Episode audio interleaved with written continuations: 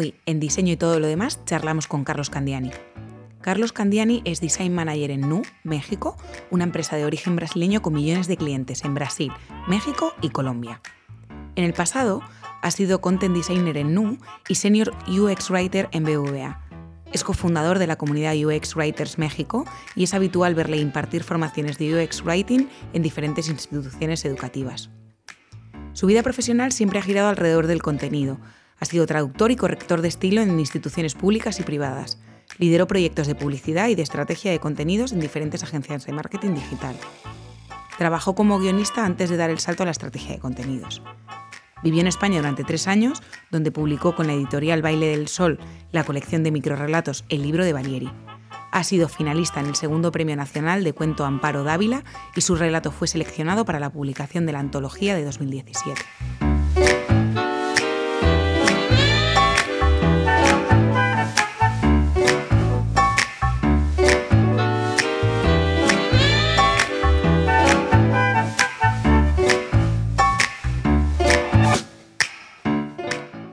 Hola Carlos, ¿qué tal?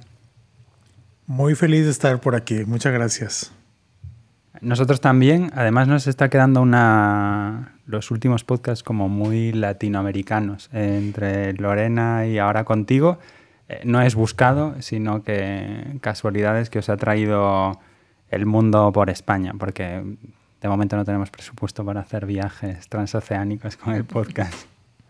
Pues me da mucho gusto que, que miren a la, a, la, a la, región, que sepan que, que, son bienvenidas, bienvenidos, bienvenidas cuando quieran y que nos va a dar mucho gusto que se creen puentes como este podcast.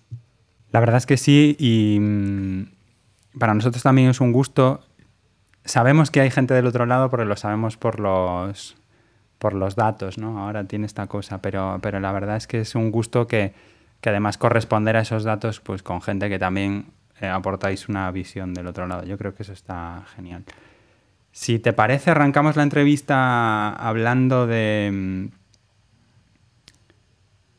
de tu parte como escritor y vamos a tratar de combinar en la primera pregunta, a ver si no nos complicamos mucho, eh, la parte de, de, qué diferencia hay, ¿no? O cómo es llevar las palabras al mismo tiempo una persona que escribe cuentos, que escribe relatos, a una aplicación, ¿no? que a, priori podrían parecer eh, mundos eh, muy distintos. ¿no? ¿Qué diferencia entre diseñar contenido para diseñar un libro o diseñar contenido o textos para una aplicación? Pues me encanta que hayas iniciado por ahí porque si no lo hacían de su lado lo iba a hacer yo, porque me, siempre me he visto y me veré, me asumiré como escritor antes que cualquier otra cosa. Me gusta mucho lo que hacemos en el mundo de diseño. No lo veo como algo como algo aparte o tan diferente a lo que me define, pero sí creo que si me tuviera que poner una etiqueta que, que quizá nos de repente nos encierran en un espacio muy reducido, pero, pero sería escritor. Esa sería la que eh, la que yo elijo, porque es la que me, la que me ha dado todo para llegar a, en donde me encuentro en este momento, lo que me ha hecho descubrirme a mí como persona, como profesional. Creo que la escritura es algo que, que siempre me ha acompañado y que siempre me va a acompañar. Espero que el diseño también, pero la escritura estoy seguro, eso es algo que nunca voy a dejar de hacer. ¿Y, y qué es diferente? Quisiera decir que, que, no tanto como parece, porque hay muchas cosas que yo, yo incluso alguna vez me ha tocado dar alguna charla de por qué el microrelato me ayudó después a escribir microcopy o pantallas.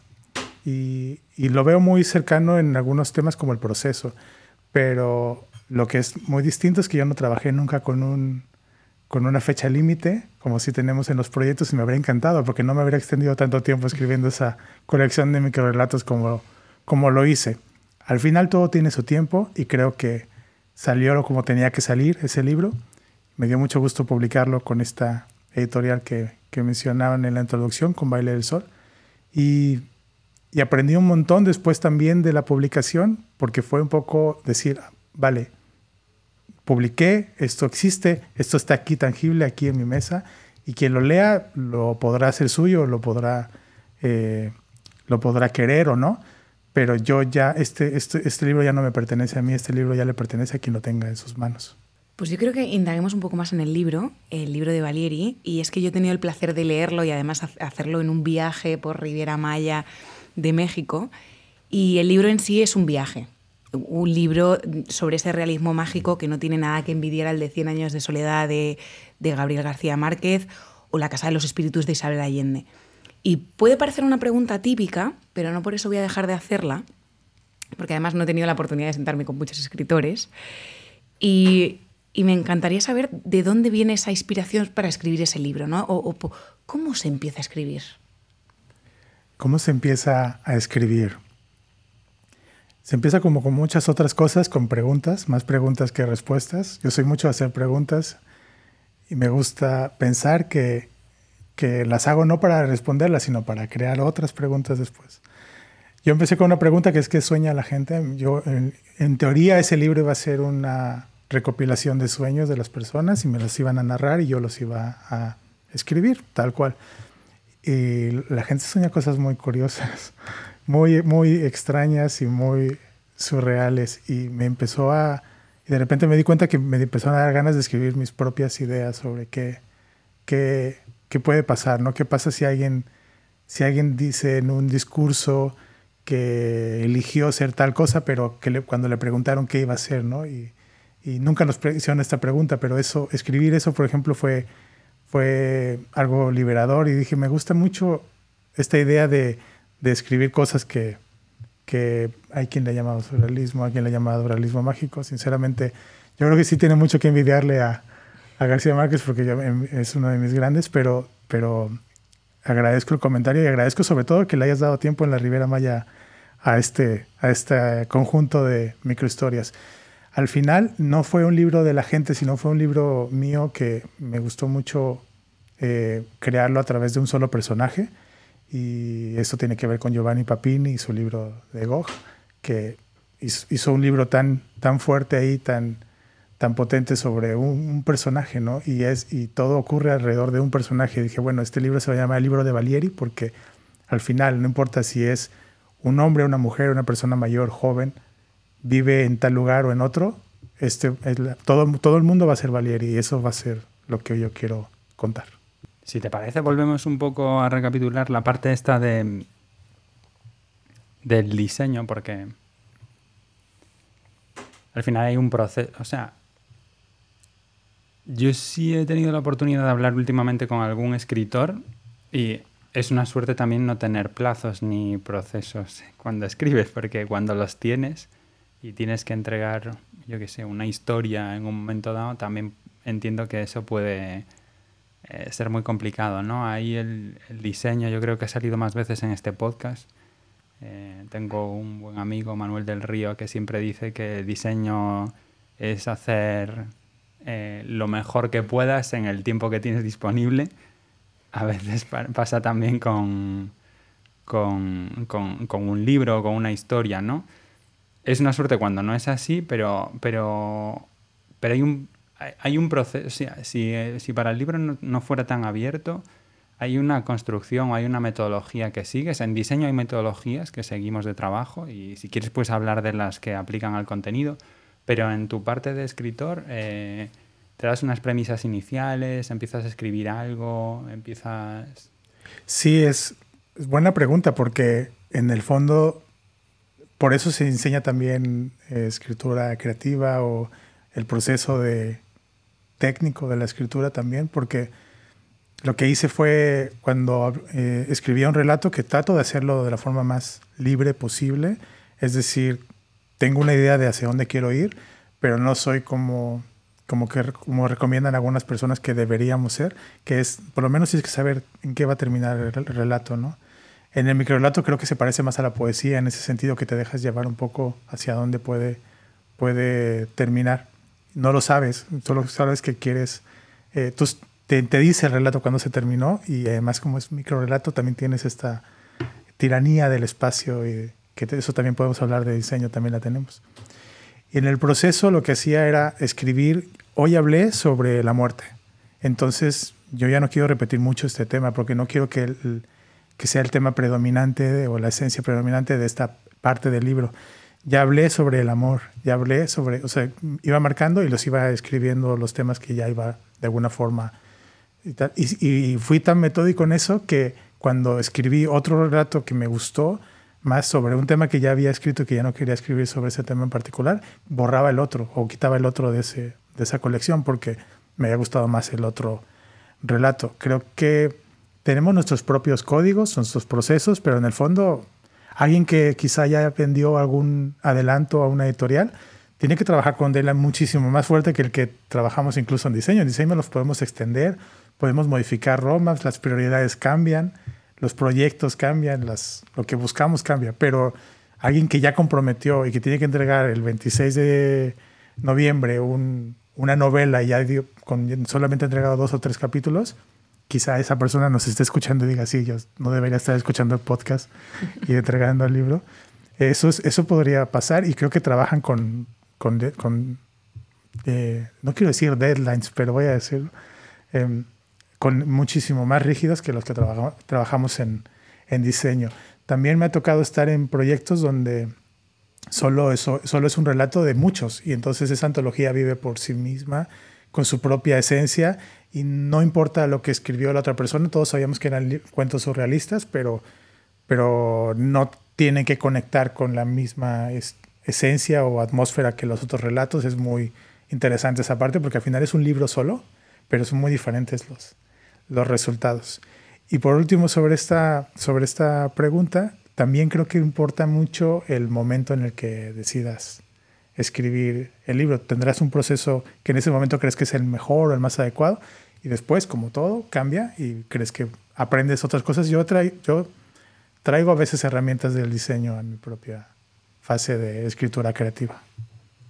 Por ejemplo, la construcción del el personaje que acompaña en todos los relatos está como en un proyecto de diseño anticipado desde el principio. Quiero decir, en el proyecto de diseño sabemos que nos dirigimos a un determinado público, construimos a partir de investigación personas o lo que sea y luego diseñamos en base a eso.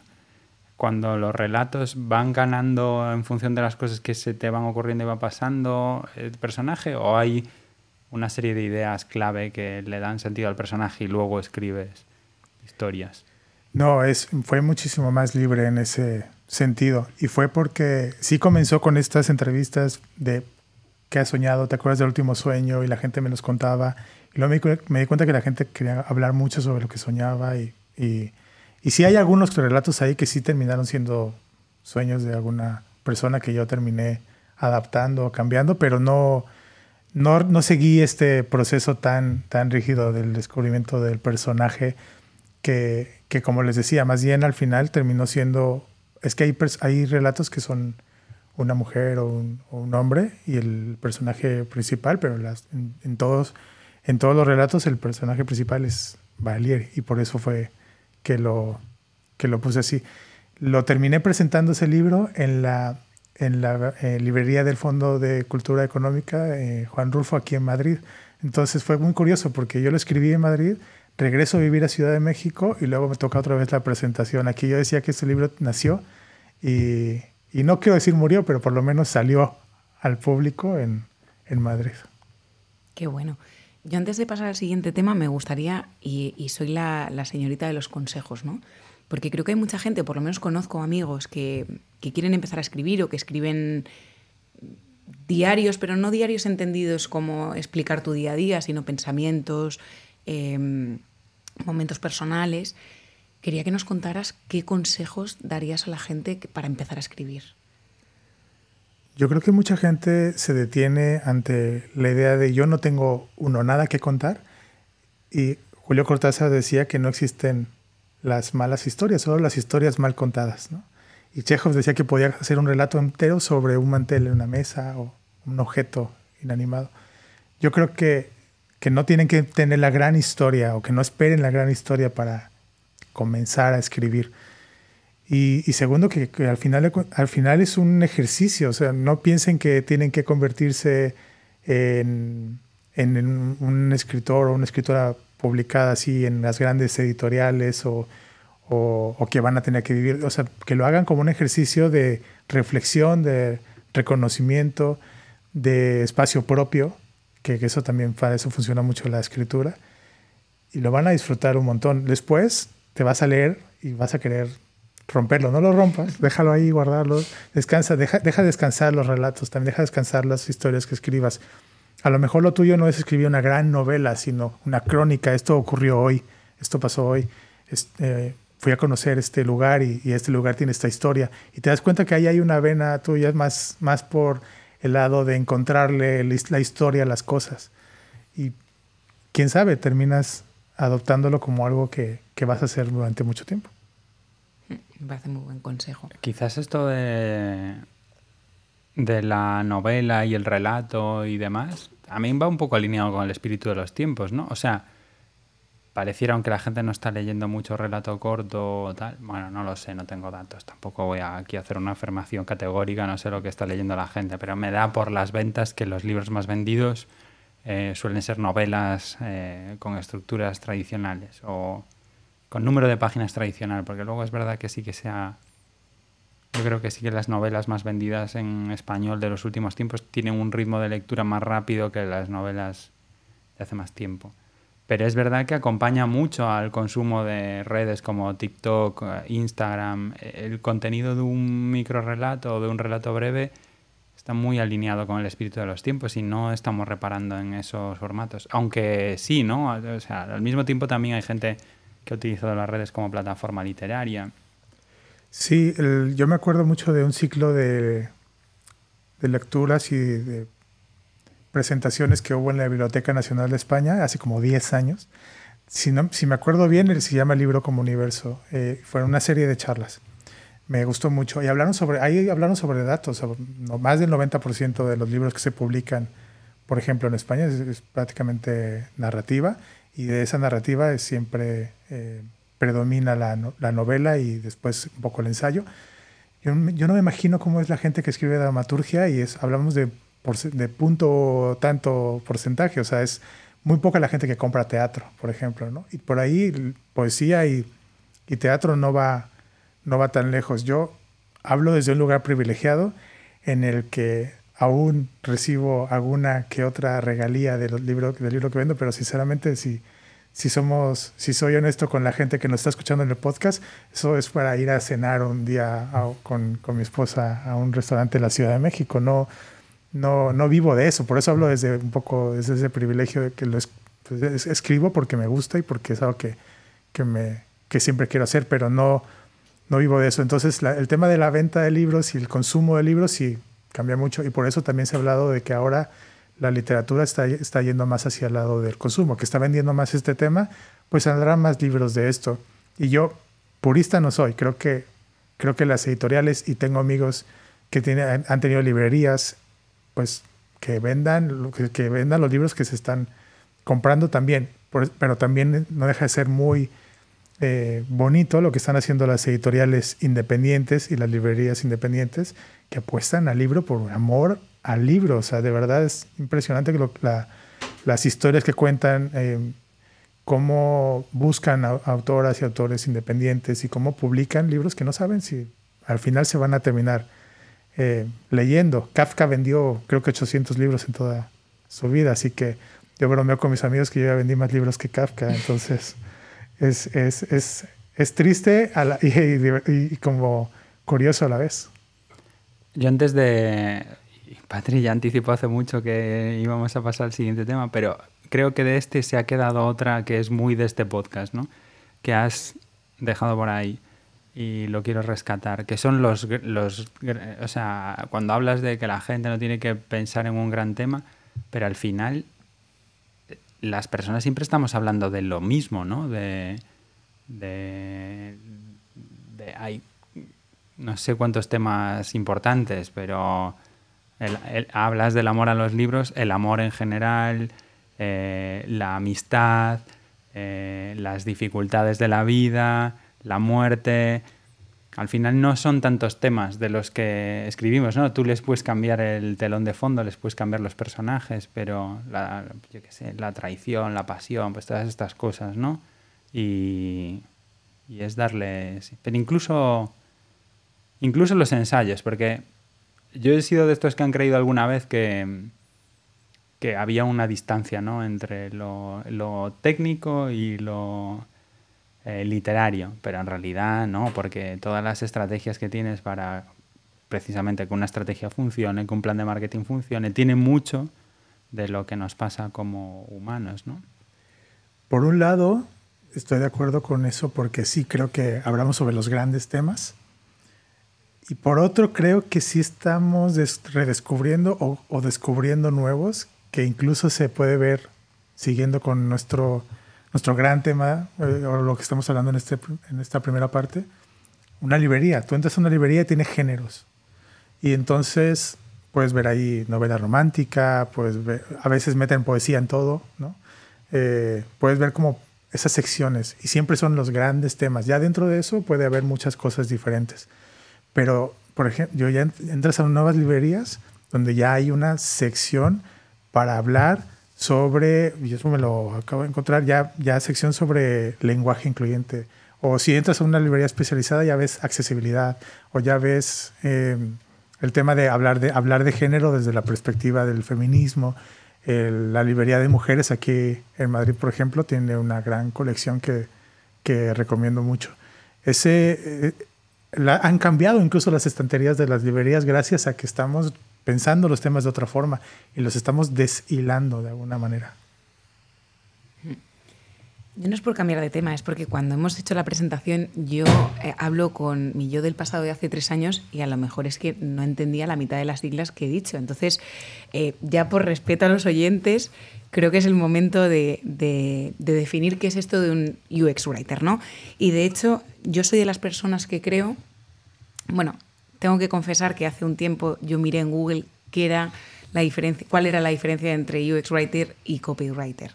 Así que si nos puedes contar un poco en qué consiste tu trabajo, qué haces y cuál es la diferencia, te lo agradeceríamos un montón. Que al, final eh, la, yo me he dado cuenta que, que la, he, cambiado esa definición conforme también yo voy aprendiendo más de la disciplina y conforme la disciplina ha ido madurando, porque cuando lo comencé a hacer ni siquiera teníamos ese nombre, no sabíamos lo que éramos, éramos quienes escribíamos en un equipo de diseño pero estoy hablando de hace mucho tiempo y no teníamos esa claridad que hoy existe. Sin embargo, em, empezó en el 2013 con ese nombre, con ese título, ese rol tal cual, y por ahí dice la leyenda que fue eh, YouTube quien, lo, quien realmente le puso el primer nombre, esa, eh, eh, ese nombre ese a la disciplina. Y la, y la, primera pregunta que nos hicimos fue esa, ¿qué nos hace diferentes a quienes ya tienen mucho tiempo en el área de contenido centrado en marca, contenido creativo, escritura creativa, copywriting, que en el fondo mucha, muchos de los que estamos en esta disciplina lo, hemos hecho, hemos trabajado, me ha tocado escribir eh, campañas publicitarias, ya sea radio, eh, espectaculares, esos que ven ahí, esta publicidad invasiva que, que, que terminas, que la gente no, no, no, es muy fan de recibirla, eso me ha tocado a mí escribirlo. Entonces también la verdad es que la gente no me quiere leer muchas veces. Y, copywriter, bueno, eso centrado un poco en venta, en, en, enganchar, en convencer. Y nos dimos cuenta que había otra etapa de la, de la experiencia, que es qué pasa cuando ya convenciste a esa persona de que venga y, bueno, mira, vale, ok, me interesa tu producto. ¿Qué, ¿Cómo lo contrato? ¿Cómo lo saco? ¿Cómo lo obtengo? Y ya no me interesa aquí que me convenzas. Yo ya estoy aquí para ver qué es esto y cómo puedo ir eh, llegando a este plazo, a esta contratación y cómo no me, cómo me vas a explicar qué es lo que estoy haciendo. Bueno, este otro rol, mucho más enfocado en lenguaje claro y en usar una, eh, una serie de herramientas que te ayuden a ti a de verdad tomar una decisión consciente de lo que estás, en lo más, por lo menos lo más consciente que puedas de lo que estás contratando, pues eso es un UX Writer. Ya, ya que por eso creo que nos deberíamos de comunicar mucho más copywriters y, UX writers o UX writers, porque ya estamos en el mismo, es la misma historia, la misma narrativa. La gente no sabe que por un lado está marketing y por otro lado diseño, sino creo que tendríamos que hablarnos mucho más y contar la misma historia en todas las fases. Hay un tema que se repite en muchas de tus charlas, de tus conferencias y demás, que es la importancia del storytelling. Em, ahora nos has contado un poco más de esta parte del content design o de US writing y del trabajo ahí en, en realidad en los proyectos. Pero el storytelling tiene mucho que ver con, pues eso, con, como el propio nombre indica, aunque lo usemos en inglés, con contar historias. ¿Qué historia cuenta algo que está pensado para hacer una función muy concreta y que raras veces es un tan aspiracional como el entretenimiento que producen las historias que, tienen una función, pues eso, de entretenimiento, de ocupación, de transmitir eh, pues una suerte de legado cultural, o así, ¿no? Es difícil pensar eso en algo que está pensado para que entres, hagas lo que venías a hacer y te vayas, ¿no? Nick Morgan, el teórico de la comunicación, dice que hay dos, hay dos maneras de definir al storytelling. Por un lado está esta atmósfera que creamos para que el mensaje tenga una llegue al público de una manera que queremos hacerlo, más cercano a la ficción, y ahí entra el storytelling narrativo, el storytelling del cine, el storytelling que, eh, está más cercano a esta fase creativa. Y la otra es un poco más fría, que es ver el storytelling como una técnica. Y esto es enfocado en marca o producto o un storytelling institucional incluso. ¿Cómo, ¿Cuál es el storytelling de los gobiernos con la ciudadanía? Yo creo que las instituciones lo podrían hacer. Podrían hacerse esa pregunta. ¿Qué historia yo como ayuntamiento quiero contar? Y eso es algo que, que puede, es una, empezar con una pregunta. ¿Cómo empiezan a escribir? Bueno, con una pregunta. Y así es como lo podemos definir. Yo hablo mucho del storytelling como técnica para que el mensaje llegue de la forma en la que queremos al, a la audiencia. Y eso puede ser en un flujo de un diseño, eso puede ser en una publicidad, eso puede ser en cualquier comunicación que yo, que yo vaya a transmitir, yo como persona emisora. Y, y es muy bonito, porque te das cuenta que no está hecho para los equipos de diseño, que quizá sea la, la mayoría de la gente que nos está escuchando, pero yo creo, yo creo que la audiencia de ustedes va más, va más allá y es mucha gente que está en otros ambientes, en otros roles, y que me gusta pensar que también podemos contar historias en otros ambientes con los equipos de datos, con los equipos de investigación, que alguien en ingeniería vea su proyecto como cómo puedo contar yo una historia, eso es algo que me gustaría que ocurriera y que en el fondo muchas empresas, muchas marcas están apostando a ese tipo de, enseñanza. Vamos a contar una historia de una forma que cautive y no solamente por transmitir algo que es parte de mi trabajo y tengo que decirles que esto es A, B y C. Y en el fondo, quienes estamos en esas reuniones lo agradecemos porque estamos escuchando algo de una forma muchísimo más entretenida y, y quizá más clara. Voy a rescatar dos cosas. Yo creo que a veces como infravaloramos la capacidad de, narrativa o de contar historias de otros perfiles. Eh, me encantaría hablar de las últimas historias que se han incorporado a, a, la cultura popular de, de, algunos proyectos en los que estoy involucrado, pero no puedo. Pero tienen que ver con historias existentes que te apalancas para llevar tu concepto, ¿no? Y eso me parece, pues, tirar de, la mitología, ¿no? Para dar nombre a un proyecto y eso hace que ya haya una serie de una construcción y que le añade una narrativa a lo que estás resolviendo, ¿no? Que a veces pensamos nosotros, porque mm, nuestro oficio, nuestra profesión, eh, tiene mucho más que ver con, lo, con pensar y con proyectar cosas utilizando la creatividad, pero hay otra gente que se apalanca o en, que, que utiliza su creatividad para encontrar esos territorios. O sea, que creo que no, no, está todo el camino por recorrer ahí para los que nos escuchan de la audiencia de otros ámbitos, ¿no? Que ya, que ya pasa. Quizás no pasa tanto como nosotros que nos metemos solos en el lío. Y luego lo otro que quería rescatar es, ya que usamos la palabra storytelling en inglés, eh, y me gusta esto que has mencionado de qué, qué historia tiene que contar un ayuntamiento. Te lo pregunto, ¿eh? Desde, porque se me acaba de ocurrir mientras lo contabas. Quizás en, español o en castellano nos pasa que como historia para las para las historietas y para la historia grande eh, se usa la misma palabra, tratamos de mezclarlo, ¿no? Porque muchas veces caemos en que contar la historia, y esto tiene mucho que ver con la historia de una institución o de una empresa, es la historia real, no la historia imaginaria, que yo creo que los anglosajones manejan mucho mejor esta cosa de construir sus propios mitos o reflexiones o tal. No, sé si, y tú que juegas más con las palabras, igual... Hay dos cosas que, que para, la gente que nos está escuchando, yo tengo papel y, bolígrafo siempre tratando de, de, apuntar cosas que no se me vayan las ideas, como si escribirlas en papel las hiciera realidad. Para mí, la, la primera es que eh, eh, precisamente hablar de storytelling como una técnica eh, envuelve eso, porque mm, al, hablar de, al hablar de técnica quiere decir que, por ejemplo, una de las enseñanzas es que la historia tiene que ser eh, real. No puedes inventártela. No puedes decir, imaginen a una persona que está usando nuestro proyecto y tal y tal y tal. O, bueno, como, como inventártelo de alguna manera sin que tengas ese sustento de que eso es real. O sea, es, es el, por eso el storytelling entra muy bien, aunque mucha gente le, ha costado trabajo verlo al principio, después ahora para mí son grandes storytellers, la, gente que hace investigación en los equipos de diseño, pueden contar sus resultados de investigación como, como una historia, porque tienen las historias ahí, las hablan con esas personas y, son historias reales, verídicas. Entonces la técnica de storytelling te dice, lo primero es la historia tiene que ser real, no puedes inventártela como en la ficción. Es una gran diferencia con esta primera definición de la que les hablé, de Nick Morgan sobre la crear atmósfera más hacia lo creativo.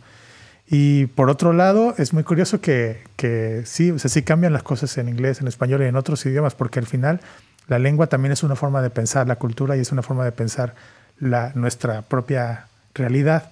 Y es interesante que en español y en inglés o en cualquier otra lengua podríamos definir eh, diferente el mismo concepto incluso en mis cursos yo doy, yo doy la sugerencia de que no usemos anglicismos de cara a la gente que usa nuestros productos y servicios. En la, en la parte interna de nuestras reuniones es imposible. Prácticamente estamos hablando de UX Writing, estamos hablando de storytelling. Eh, no es, no, no, y no lo, no lo veo mal, pero de cara a la gente se trata de no asumir que la gente tiene el mismo contexto que tú, la misma realidad, y entre menos anglicismos, menos abreviaturas, menos códigos eh, uses, mejor para que la gente, el mensaje realmente, realmente llegue. Entonces, se habla mucho sobre el japonés, ¿no? Que significan, cómo le dan, cómo, cómo tienen conceptos que nosotros no tenemos. Y, eso me interesa mucho, el poder de la lengua, en, depende quién, quién, quién sea la persona que la está usando. ¿Has visto muchas diferencias culturales en cuanto, tú que has viajado mucho, que considero que, has recorrido medio mundo, ¿ves alguna diferencia en cuanto a tu profesión en diferentes culturas? Uy, es, es, muy interesante ese tema. Bueno, me encantaría viajar más, la verdad. Eso es algo que me gustaría hacer. Si pudiera, a eso me dedicaría. Em, eh, he dicho que me define la palabra escritor, pero quizás sí me gusta mucho la también la de ser viajero.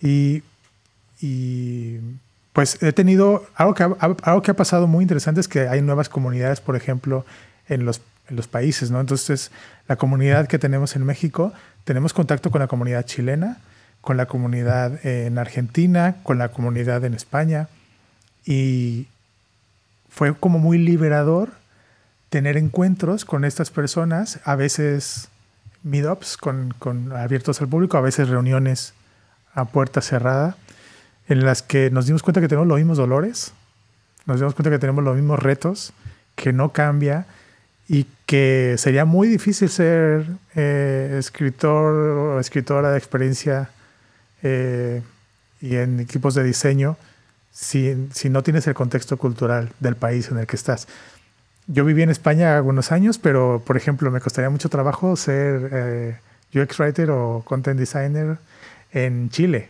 porque no tengo ese contexto, no conozco lo que ocurre en el día a día y tampoco conozco los nombres técnicos de las cosas que la gente usa todo el tiempo. Eh, hablar de Visum en España, hablar de SPEI en México, hablar de PSE en Colombia, es lo mismo, pero tiene nombres diferentes y para conocerlo tienes que tener muy clara la, la cultura. Por eso también se habla de gente que no es ni UX writer, content designer, es localizadora de contenido. Porque muchas veces las empresas globales crean el contenido en una, en una lengua, generalmente en inglés, y terminan más bien localizando el contenido personas expertas en lenguaje, pero que no pasaron por el proceso de diseño, lo cual es muy interesante y, lo veo, a mí, eh, eso me parece una buena forma de resolver las barreras culturales. No sabía eso. Pues mira, hablando de, US Writers, hablando de, mm, de, escritores, últimamente escucho mucho y creo que es eh, a través de esta era digital que tenemos y esta era de la información que aparecen nuevas profesiones y, y gente que trabajamos, pues a lo mejor que hemos estudiado una cosa y luego trabajamos de otra, ¿no? Creo que en tu caso, si no, si no me equivoco, eres licenciado en Relaciones Internacionales y fíjate lo que nos estás contando a lo largo de la entrevista, ¿no? Querría saber tu opinión acerca del, de lo que llaman el intrusismo laboral.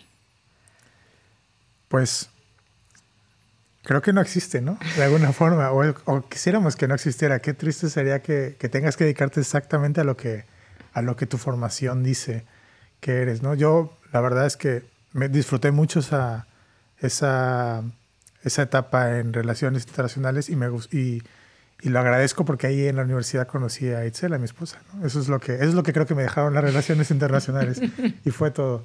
Porque yo desde antes lo tenía muy claro. Yo fui esa persona que hablé con mis padres de decir, no quiero estudiar en la universidad, quiero ser escritor.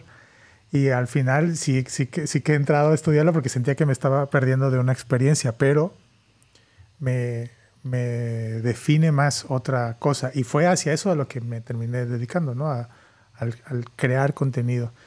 Y desde mi primer trabajo fue eso. E incluso fue traducir convenios eh, de banco y, y, con textos legales al español. Entonces, creo que no, debe, creo que no debería de existir tal cual como concepto. Eh, sé, que, sé que eres arquitecta y sé que yo creo que más bien eso enriquece de alguna forma la mirada que le damos a otras, a otras cosas, ¿no? En el, en, particularmente en esta disciplina de Content Design o UX Writing, la, hemos contratado a gente que viene, sí, del área de comunicación, de letras, eh, lingüistas, pero también eh, gente que estudió filosofía, gente, mucha gente que estudió periodismo, que la verdad es que escriben bastante bien y son muy buenas para seguir lineamientos de marca porque ya trabajaban con un manual estilo de periódicos, por ejemplo. Entonces es adaptar eso. Yo, yo creo que el diseño, como muchas otras disciplinas, se enriquece más de diferentes visiones y de diferentes formaciones que, que, que solamente gente que quizá estudia diseño. Seguramente alguien, algún, algún purista de los equipos de diseño piensa que todo el mundo debe haber estudiado diseño, diseño industrial o, diseño gráfico, pero yo creo que eso le da, le da un plus a los equipos. Yo como he estudiado diseño industrial, eh, digo que no. Aparte, los primeros diseñadores industriales estudiaron arquitectura. O sea, siempre que una profesión es nueva, eh, los primeros en ejercerla eh, han estudiado otra cosa. Y esto nos lleva, que sería un debate muy interesante, pero que nos perderíamos las preguntas aleatorias, a a reflexionar qué tipo de estudios tiene que haber. Igual con cinco carreras generales arreglábamos y no necesitábamos toda esta cosa tan especializada, porque, porque sí es cierto, o sea, si los que defienden lo del intrusismo laboral se lo creen de verdad, también sobran muchas cosas que han sido eh, ramas que han profundizado en temas de otras cosas que fueron más troncales antes, porque evidentemente en el origen de los tiempos de la universidad no había la tecnología que hay hoy y no existirían según qué cosas. Pero esto nos da para otro capítulo. Eh, entonces, si te parece, Carlos, pasamos a la segunda parte de la entrevista. Vamos a por las preguntas aleatorias. Y directamente voy a por la primera, que es fácil. Describe un placer sencillo que le dé sentido a tu vida. ¿Fácil porque crees que voy a responder lectura o fácil porque crees que todas las... No, porque las hay más difíciles. O sea, claro, esta es de las de fácil respuesta. Sí, a mí me gusta mucho. Eso, eso es el placer más. Y la lectura. Y creo que Borges lo dijo muy bien, no es una de las formas de felicidad. Pero en el, en el fondo creo que otra cosa sería la, la, la conversación con las personas. Eh, ustedes me conocen y me gusta mucho conversar con la gente, conocerles, saber qué piensan, saber escucharles. Y creo que eso, eso que me gustaría hacerlo bien, escuchar, aprender a ser muy buen, muy buen, una muy buena persona que escuche, eso me gustaría que pasara. Pues si queréis vamos a por la segunda. ¿Prefieres que tus compañeros y compañeras de trabajo se parezcan a ti o todo lo contrario?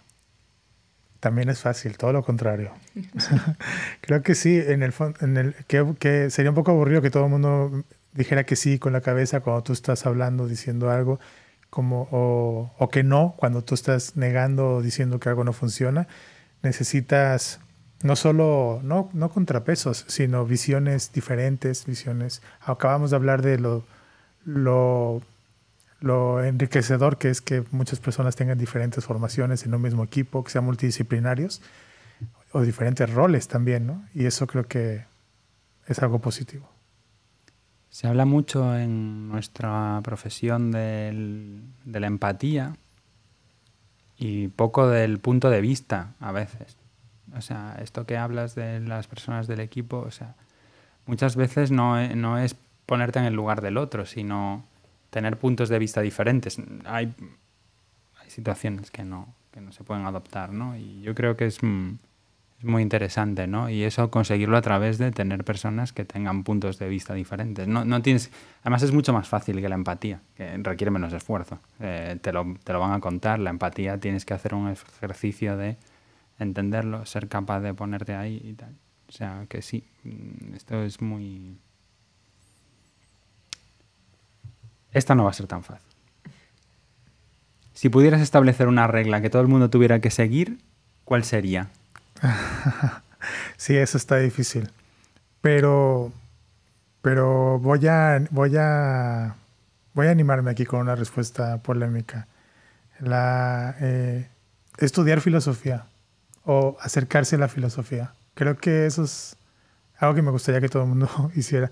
Ah, para mí fue eh, eh, muy emocionante, muy entretenido y además me gusta mucho y se me hace una visión para la vida esta enseñanza de la filosofía de es mejor tener preguntas que respuestas.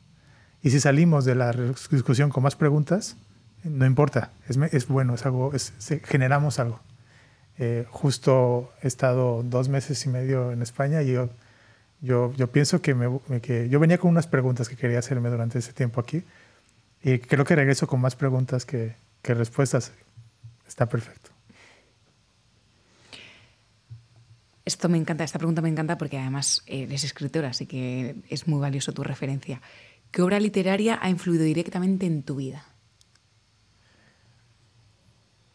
Ay, qué peso, qué peso, porque es así Vale, al puedes decir, dos. Al decir, al decir, una tengo que quitar a la otra. O en algún momento concreto de tu vida, o puedes decir las dos en las que estás pensando, o lo que sea, o, las que, o en momentos diferentes. Yo creo que también es difícil. Esto es, esto es dura por lo de la vida, como si en la vida no fuéramos evolucionando.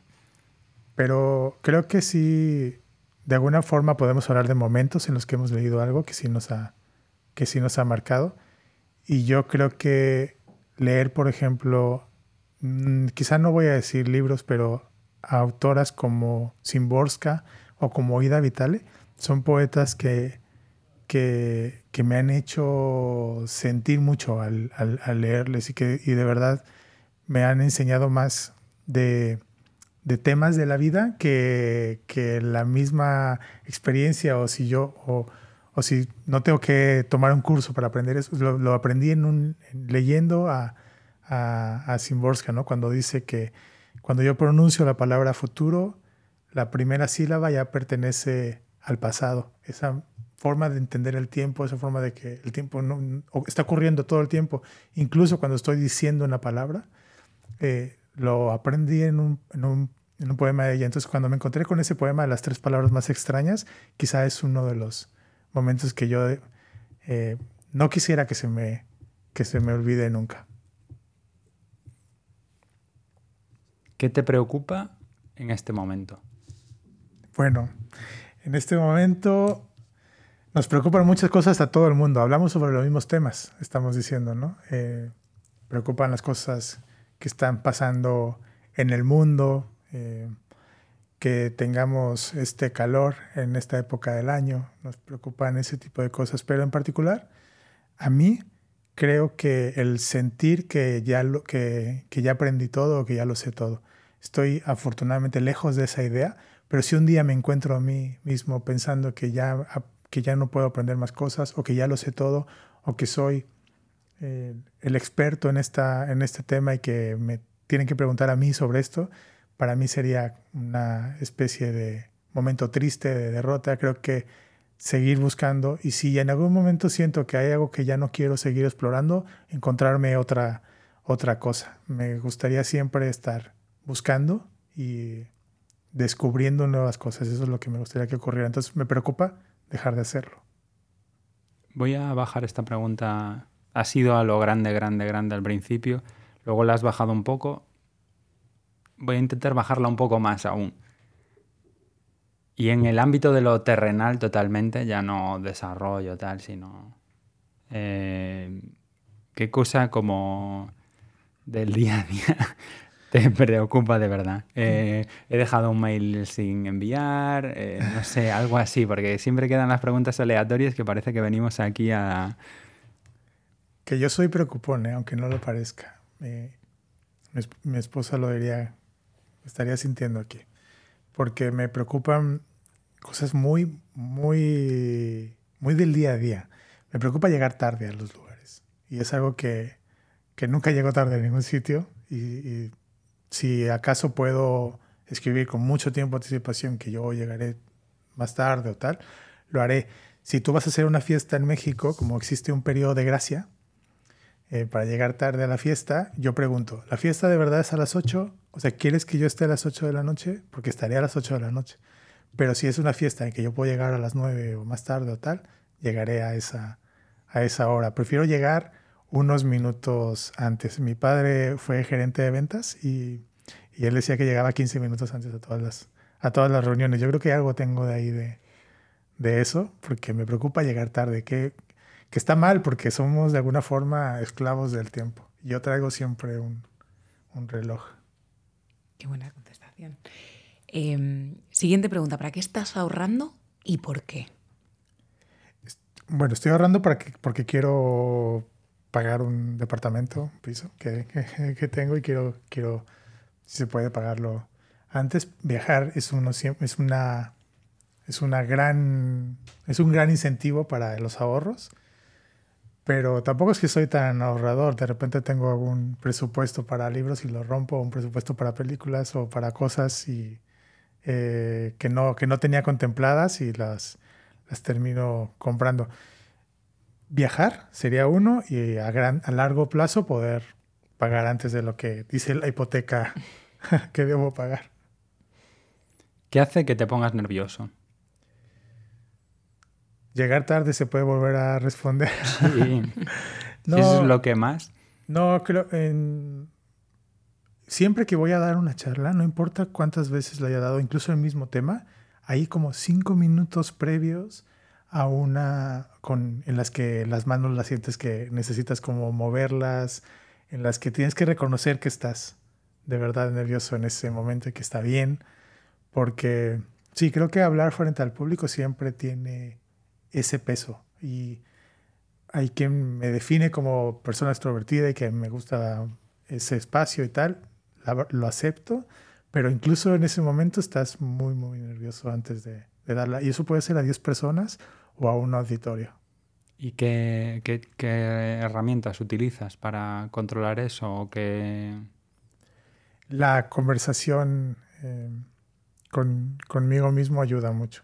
No recuerdo en este momento el nombre de, de, una, una, mujer increíble que dio una charla, que tal vez lo podamos poner en, en los comentarios o algo, pero, pero ella hablaba sobre, sobre el poder de decir, me siento nervioso en este momento, eh, incluso decir tu nombre, ¿no? Carlos, en este momento estás nervioso, acéptalo.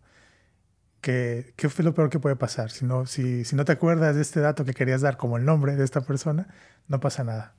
tú sigue, tú sigue la conversación, las, las, las cosas llegarán, ¿no? Si lo localizamos a posteriori, lo incluimos en las notas del podcast para que todo el mundo eh, lo, lo pueda, pueda acceder a esa referencia. ¿Hay algo a lo que tengas un poco de adicción y por qué? Tengo muchas obsesiones más que adicciones. Obsesiones con que eh, me- como que agarro una cosa por un tiempo y, y de verdad me meto mucho. O sea, a mí me gustaba mucho jugar ajedrez.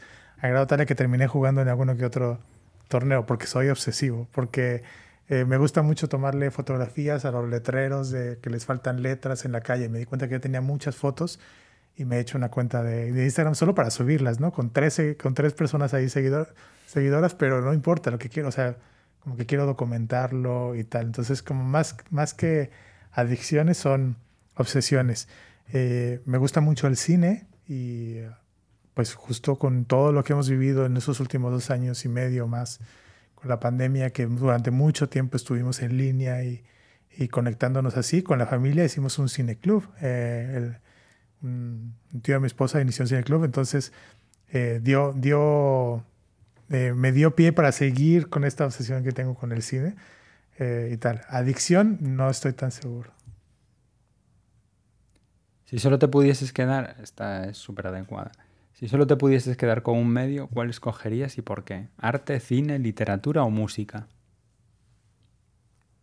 Pues creo que además de la respuesta obvia, tendría que decir que sería muy difícil o sea, quedarse con solamente Ya has con- dicho las, ya, ya has hablado de dos, podrías coger una tercera porque ya- Quizá para sorprender un poco, también me encanta y soy muy, muy, muy obsesivo con la música. El- tengo, tengo música para momentos, tengo música para eh, con letra, sin letra. Tengo, me, me gusta mucho conocer música del mundo. Si hubiera podido estudiar una cosa, habría estudiado etnomusicología. Y habría sido el que va a buscar al músico eh, escondido en, en, en Cuba, como lo hizo Ray Cooder, y sacar y encontrar y volver a unir a Buenavista Social Club, o ir a Nigeria y encontrar la música que está sonando hoy en día en Nigeria, viajar y escuchar esa música y encontrarla, creo que eso sería lo que más me gustaría hacer. Entonces, hago trampa porque es literatura, es cine, es música. Es verdad que la pregunta aquí de qué harías en, si tuvieras 400 años de vida, eh, Carlos podría enumerar 252, cos- de- de 50 252 cosas. Por eso no la hemos incluido ahí en el set. Eh, ¿Qué significa ser independiente para ti? hacer lo que, lo que te nace hacer. Mm, Si quieres viajar, viajar. Tener, incluso dentro de tus viajes puedes ser independiente, ¿no? Y hay veces que me dan ganas de ir a conocer los edificios de arquitectura moderna que han ganado el Pritzker y me hago un plan para quién es quién, quién es quién fue Pritzker aquí en Londres y quién, qué edificios hay o en Ciudad de México o tal. Y, y hay veces que me gusta tener más un, un- un plan libre y pasar el, el poder tomar decisiones. Describe a un profesor o profesora importante en tu vida. No importa que no me haya dado clases de forma directa, o- No, si te ha influido. porque yo siempre creo que Saramago es, es mi, mi profesor favorito. Eh, no hablamos de libros, pero cuando leí por primera vez El hombre duplicado eh, o el ensayo sobre la ceguera, fueron momentos en los que dije, se puede hacer esto con un libro, se puede hacer esto con la literatura, se pueden saltar las reglas, reglas gramaticales, se puede, se puede romper con el orden de las cosas, eh, recrear. Creo que eso aprendí mucho. Pero, pero bueno, también eh, tuve un profesor de lógica en, la, en, en el colegio que fue, que fue, me acuerdo mucho de sus palabras que me dijo un día, Carlos, usted debería de, de- de ponerse a escribir. Y, y- y bueno, eso me, me emocionó en ese momento y fue, fue un momento como que dije, "Ah, bueno, a lo mejor es una actividad que puedo darle ahí más tiempo y terminó siendo algo que me, que me gustó mucho. ¿Cómo te animas cuando te sientes mal? Con música, me gusta mucho, me gusta mucho pensar que la música tiene ese poder Y me gusta mucho caminar, que de ahí vienen estas asociaciones de, de viajar, de recorrer lugares, de tener estas listas de edificios Pritzker en las ciudades, de ir a comer algo. Eh, me gusta mucho comer. Entonces eso, eso es lo que me anima. ¿Caminar en la naturaleza o caminar en la ciudad? Has descrito más la ciudad, pero... Sí, soy muy de ciudad. Soy muy, muy de ciudad. Me gusta mucho eh, el campo, salir, tal, pero la verdad es que yo soy de, de ciudad. Si me llevas, me lo voy a pasar bien, pero no va a ser mi plan, el que yo no voy a organizar la ida al campo. ¿La mejor persona para la que has trabajado era muy buena? ¿Por qué? Porque ponía a las personas antes que a cualquier cosa. Te escuchaba. Si supieras que solo te queda un año de vida, ¿cómo pasarías los próximos 12 meses? Viajando, comiendo. Eh, y cosa curiosa, yo creo que eh, viendo nuevamente películas que me hicieron sentir bien en algún momento. Quizá no, no descubrir nuevas, sino esas películas que, que nos marcaron y que nos tienen ahí, eh, que nos han hecho sentir algo en algún momento, quizá amor de Haneke, sería algo que me gustaría. Y si tuviera mucho, mucho, mucho dinero, porque cuesta mucho dinero ir a la ópera, que me encanta también, entonces eh, lo miré aquí en Madrid, está prohibitivo, tengo que decirlo. Pero lo vale, ¿no? Yo siempre lo pienso y digo, a mí me pasa lo mismo ¿eh? con lo de la ópera, pero voy aquí a romper una lanza en favor de, hay mucha gente involucrada. Es, es muy difícil, o sea, aunque o, o, alguien paga la parte que el público no, no cabe tanta gente en los palacios de ópera y trabaja mucha gente. O sea, pasan muchas personas. Quiero decir, no creo que la ópera sea cara por elitistas, sino creo que es cara porque es costosa de producir. Y las mejores experiencias que he vivido eh, han sido con óperas así que, que te sorprende la, la, calidad, el número de personas involucradas dentro y, detrás, ¿no? O sea, las que, hacen que ocurran las cosas que estás viendo. Eso me, me emociona y sí, no, por supuesto, no me refería en ese sentido. Eso también es otro tema, el, la, eh, qué, tan, qué, tan, qué, tanto, qué tanto y a dónde llega la cultura, ¿no?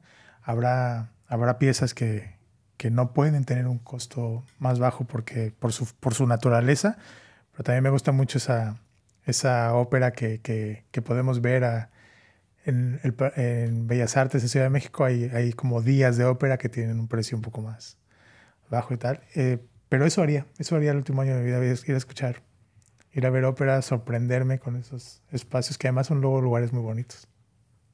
Si pudieras volver atrás en el tiempo y hacer una cosa diferente en tu vida, ¿qué sería? Es un poco dura esa pregunta porque siempre te, de, te deja como pensando en debías, o sea, es que hay, hay un pequeño dolor, ¿no? En esa respuesta. Eh, pero yo, yo, yo, creo que sí, que, que, que, quizá... Voy a decir una, voy a decir una dura, pero yo, yo habría cambiado mi formación, por ejemplo, académica a, filosofía. Esa es una que yo siempre me hubiera gustado eh, como en ese momento en particular, porque después he hecho estos, estos cursos universitarios, me, me gusta, he tomado cursos aquí en la, aquí en la Complutense y también en, en línea, eh, también tomé una en la Universidad de Edimburgo, pero, pero en ese momento de mi vida creo que habría sido, quién sabe, a lo mejor no, increíble haber estudiado filosofía. Bueno, nunca es tarde. ¿Con qué tipo de persona no conectas y por qué? con las personas que asumen, que es con las personas que creen que lo, que lo saben todo, quizá, que no, que llegan con, unas, con más respuestas que preguntas, quizá, pero con todo el mundo se puede hablar, de verdad, todo, todo el mundo se puede tener una conversación.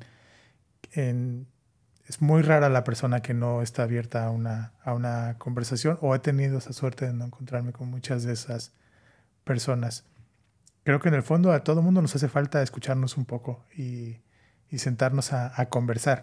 Que sepamos, estamos muy mal eh, acostumbrados a pensar que una, una discusión es, es convencer a la otra persona.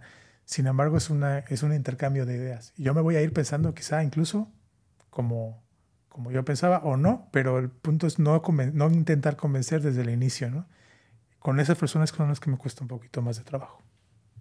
Y eso, pero estamos en un momento histórico malísimo para esto, porque porque eh, nos movemos con, hablo en plural, aunque no me considero en eso, no me considero parte de esa mayoría, pero, pero con las ideas cerradas, ¿no? Como que llegas a los sitios con tus respuestas y, con, y sales de allí con... O sea, como que en realidad no escuchas, ¿no? O sea, es sorprendente porque hemos hablado antes de la empatía, del punto de vista, pero también veo más, más eh, polarización, más gente confrontada, más ideas reducidas, ¿no? Normalmente todo lo, todo lo real es complejo, quiero decir.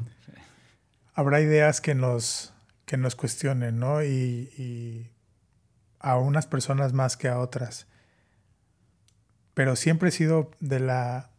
Siempre he pensado que se puede dar vuelta a las cosas y sé que estamos en un momento en el cual parece que nadie quiere escuchar y que las conversaciones terminan en, en, pleito, en encono.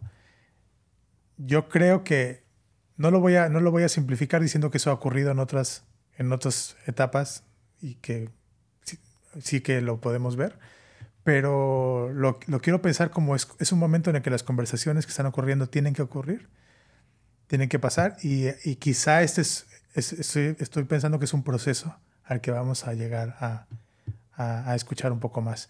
El, e incluso el proceso en el que estamos ahorita de polarización.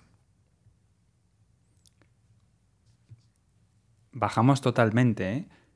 ¿Cuál es tu emoji favorito y por qué? Es que estaba bien ya de hablar de, literatura y de grandes ideas y demás. Ya, bueno, el, no hay uno, no hay uno, no hay uno como que es, bueno, hay, hay, uno que se usa mucho, que es como una persona derritiéndose, o sea, como un, la carita esta que se está derritiendo, porque la uso además, si me haces reír, la pongo, si me haces, eh, si me dices una mala noticia, la pongo, si me, o sea, como que la uso de forma indiscriminada y me, me da mucha risa que, que, que me preguntan es que, qué quise decir con eso, ¿no? Pero para mí se me da risa ver a esta, este, esta caricatura derritiéndose. E-, es curioso porque hasta la irrupción de ese, porque no es de los eh, históricos, es de los más recientes. Hasta entonces, ¿cuál era el que más utilizabas? Eh, soy más eh, de los datos ñoños, que puedo decir que en México somos ñoño diferente que en España, que creo que es más cursi aquí. La, usaba más emoticones que emojis. Saben que los emojis son los, dibujos y las, la representación visual y los, los emoticonos eran la, forma que usas con coma y con los dos puntos y tal. Usaba mucho esa y además el punto y coma que hace como que cierra un guiño. Eh, sí, creo que hay que, hay que más, más guiños en el día a día.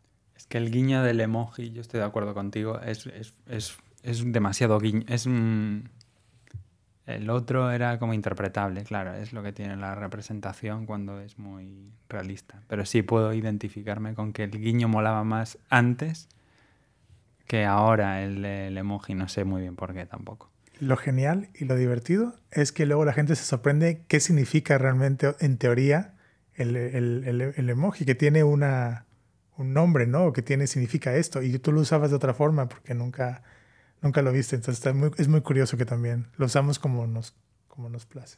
Sí, es muy curioso porque además yo no sabía qué significaba el emoji derritiéndose, pensaba que era el calor, o sea que imagínate. Em, y ya aprovechando que nos ha dado la respuesta del emoji, yo también quiero preguntarte por el meme favorito. ¿Tienes algún meme que digas, mm, me encanta también este? Es que además mando, mando y, o sea, comparto muchos memes. ¿eh? Em, no, me, me gusta mucho y me gusta mucho recibirlos. Tengo amistades basadas en memes. y espero que así continúen. Eh, si nos ponemos a hablar de cosas serias, quizá ya no seríamos tan, tan amigos o amigas, ¿no? Sobre todo personas que conociste hace tantos años y que quizá, sinceramente, ya piensas tan distinto que, que ya no sería lo mismo. Entonces, pero nos, nos basamos en memes. Y, mi favorito, bueno, voy a decir uno reciente para escoger uno, pero es, es, es un pimiento que parece que está triste y, y, y el texto dice, me quería hacer una pasta con pimiento pero ahora solo quiero abrazarlo. Si solo pudieses tener una obra de arte, ¿cuál sería y por qué? me encanta el, todo lo que hace Richard Estes, las pinturas hiperrealistas de entonces esta florería que tiene ahí en Nueva York, que por cierto está en el Museo del Thyssen y que verla por primera vez me emocionó mucho. Esa no, para mí sería increíble, pero al mismo tiempo poseer una gran obra de arte tiene algo de ruin, porque hablamos de que la cultura debería estar accesible para todo el mundo y, y pues no me imagino tener eso ahí en mi, en mi eh, apartamento, que además no podría salir nunca sin ponerle 30 llaves. Eh, preferiría que esté, qué bueno que está en un museo y no en mis manos. ¿Qué es lo que todavía te gustaría aprender? Idiomas. Me encantan los idiomas. Eh, ahí voy con el portugués, ahí me estoy defendiendo con el portugués. Trabajo para una empresa brasileña y al final me ha servido pero me metí a clases de italiano eh, un semestre, lo dejé porque me estaba haciendo bolas, como decimos, con el, con el, con el, portugués y ya no sabía cuál era una o la otra. Creo que me di cuenta que no lo tenía tan, tan bien agarrado el portugués como quería. Entonces creo que quiero cerrarlo bien, aprenderlo bien y después me gustaría aprender más idiomas. Italiano, me gusta, me gusta, no sé, me gustan muchos idiomas. Vamos a hacer una última y cerramos aquí la charla. ¿Cuándo fue la última vez que hiciste algo por primera vez? ¿Y qué fue, si se puede saber? Pues nunca había estado en, pueblos de Andalucía y eso puede, contar como una primera vez, quizá. Eh, eh, mi esposa y yo rentamos un coche y nos ya de vacaciones y fue a recorrer pueblos como como Antequera, como Ronda, también ciudades como, como Cádiz o Jerez, y regresé enamorado de esa zona. Y justo me puse a pensar en que hay algún, que, que, que llevan otro ritmo, eh, quienes pues viven en Madrid o estamos en Ciudad de México, vemos un ritmo muy diferente. Y es verdad que me dio un poco de envidia pensar en esas personas que vi cruzando la plaza en Jerez de la Frontera y que pensé que no estaban tan preocupadas como yo por algunos temas. O sí, quizá, pero por lo menos iban a otro ritmo. Yo esto del ritmo siempre tengo la duda, no sé cómo lo ves tú, de si estuvieras a ese ritmo, ¿te gustaría tanto o es la, la baja exposición al ritmo lo que lo hace como que mirarlo con una mirada un poco nostálgica? Seguro que hay algo de romanticismo y nostalgia en lo que digo, pero yo creo, yo, yo yo soy mucho de no hacer nada, o sea, de, de, sentarme y pensar cosas y, y, digo, hay quien, hay quien, o sea, a lo mejor me pongo a leer algo, a ver algo, pero no, sinceramente, mucho tiempo estoy eh, de verdad como tratando de pensar cosas que, que me interesan o... Yo, yo, yo, creo que sí podría. No sé, sería un buen reto regresar después de pasar dos años en Jerez de la Frontera y, regresar con ustedes y decirles, no, no, no, no lo hagan, no lo hagan, no, no se puede. O tal vez sí. Yo creo que nos hemos perdido un poco, ¿no? En toda la cosa de la información y tal, y también tenemos culpa nosotros como profesionales. Creo que cuando las tareas que desempeñábamos, el mundo era más sencillo. O sea, tú ibas al campo y tenías que controlar el ganado, pues estabas con largos periodos de tiempo sin hacer nada. Es que no tenías nada no tenías nada que hacer más que estar contigo mismo, reflexionar y si tenías la suerte de que había alguien más, pues podías hablar con esa persona y si no, eh, pues nada, eh, mirando al infinito, que es muy bueno para la vista, no como ahora que tenemos todos miopía de mirar a las pantallas. En esta Grecia que hemos idealizado así de 500, de 500 antes de Cristo, toda esta época eh, clásica de la filosofía, hablaban de que el ocio era una un, lujo, ¿no? Y era una cosa que tendríamos que promover y que entre más tiempo de ocio pasaras, más, eh, quizá mejor pensador te podías, te podías volver. Sí, es verdad que vivimos como en un mundo muy hiperactivo y de hecho cuando la, la, vida contemplativa está totalmente infravalorada y además es que recuerdo el otro día cuando llegaba a casa que mi vecina tenía a su hijo en el regazo y miraba por la ventana. Y yo pensaba, ¿qué mirará? Porque aquí no está pasando gente ni pasa nada. Y me dio mucha envidia porque dije, vivimos en un mundo de hiperactividad constante que parar hay veces que te hace sentir culpable. Dices, oye, yo debería estar haciendo otra cosa, debería estar leyendo, debería, debería estar apuntándome a un curso de idiomas, como decías, o debería estar haciendo otra cosa. Entonces me parece que, que yo creo que estamos volviendo a ese lujo, ¿no? De que decías de sentarte, pensar, disfrutar solo de una vista Y creo que deberíamos quedarnos con eso y no sentirnos culpables por, por parar. Somos, somos eh, víctimas de ese mensaje, esa narrativa que existe allá afuera y sobre todo enfocado en, desde las marcas, que es que aburrirse está mal. Y todo es no te aburras y no te lo pases mal y no dejes de, de hacer cosas porque no está bien que estés sin hacer nada. Y creo que en ese sentido sí tendremos que volver a preguntarnos qué significa hacer nada y qué de valor le podemos sacar a esa, a esa nada. Pues con es difícil encontrar un cierre mejor. No somos aquí de dar consejos a nadie, pero porque aparte cuando esté pasando esto estará seguramente la situación será un poco eh, paradójica porque seguramente estarás escuchando un podcast mientras haces otra cosa porque los podcasts tienen esta cosa que nos acompaña. Carlos, ha sido un placer tenerte en diseño y todo lo demás, charlar contigo y muchísimas gracias. Gracias, me la he pasado muy bien. Muchas gracias, Patriancho. Gracias por venir. うん。